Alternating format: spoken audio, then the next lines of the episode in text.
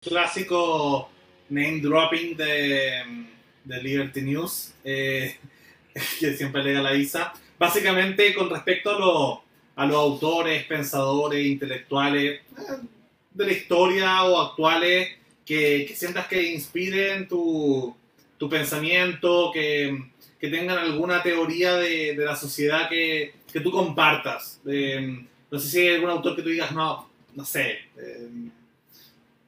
Locke o Harari, por decirte alguien actual, así que tú digas como, no, este tipo eh, mola. Pues, a ver. Es una pregunta difícil porque te podría decir muchos. Mira,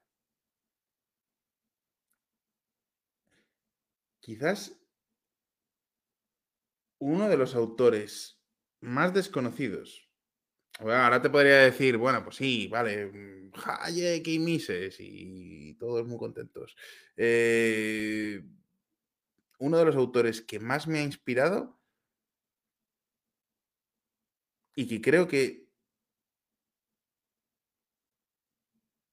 Mira, Kiel Nordstrom y Jonas, eh, Jonas Riversdale son dos profesores de la Escuela de Negocios de Estocolmo que más o menos a finales de los 90 escribieron un libro que se llama Funky Business.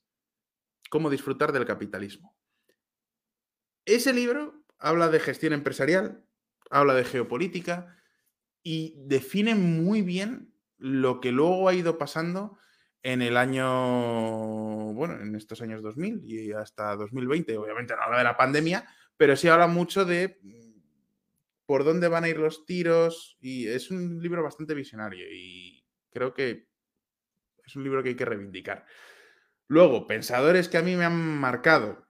A ver, yo el primer pensador con el que empecé a interesarme por política era Stuart Mill. Y Stuart Mill me parece que es un pensador muy interesante. Me gusta mucho desde el punto de vista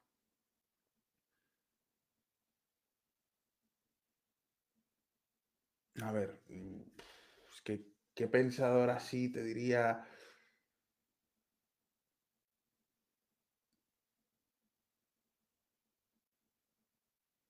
Lo dejaste complicado, Luca. Por eso siempre te digo que el name dropping es un problema. No, es que el name dropping, el problema es que, vamos a ver, no sé, eh, hay como...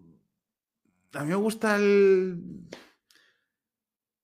leer un poco de todo mm, y hay autores, o sea, por ejemplo, si tú quieres aprender de marketing, lee a todos los pensadores marxistas y posmarxistas. ¿Me conviertes en un marxista? No. Ahora bien, si quieres entender comunicación, sociología de masas, tienes que haberte leído a Adorno, Habermas y Gramsci, por lo menos, y por supuesto a Ernesto Laclau. Son fundamentales. ¿Me convierte eso en un partido de Laclau? No. ¿Diría que Laclau es mi principal referente ideológico? No. Ahora bien, de cara a comunicación, sí. De cara ahora, mira, hoy en día un pensador así que me llama mucho la atención es Stephen Pinker. Stephen Pinker me gusta mucho. Eh, Jonathan Haidt y George Lakoff.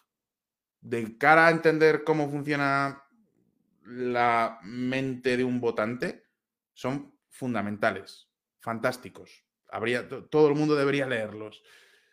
Economía. Pues vamos a ver, en economía, mm, por supuesto, yo empecé interesándome por política pues a partir de la escuela austriaca, entonces, vale, pues sí, te podría decir Hayek, te podría decir Mises, te podría decir incluso Rothbard si quieres, pero luego ya a partir de cierto nivel ya empiezas a ver más estudios más técnicos, más técnicos, entonces ya ni siquiera miras el autor, miras, mira, aquí hay un estudio sobre política monetaria en Europa. me lo voy a leer. ¿Quién lo ha escrito? Mm, ni lo sé ni me importa, porque no quiero hacer name dropping, simplemente quiero aprender lo que me cuenta.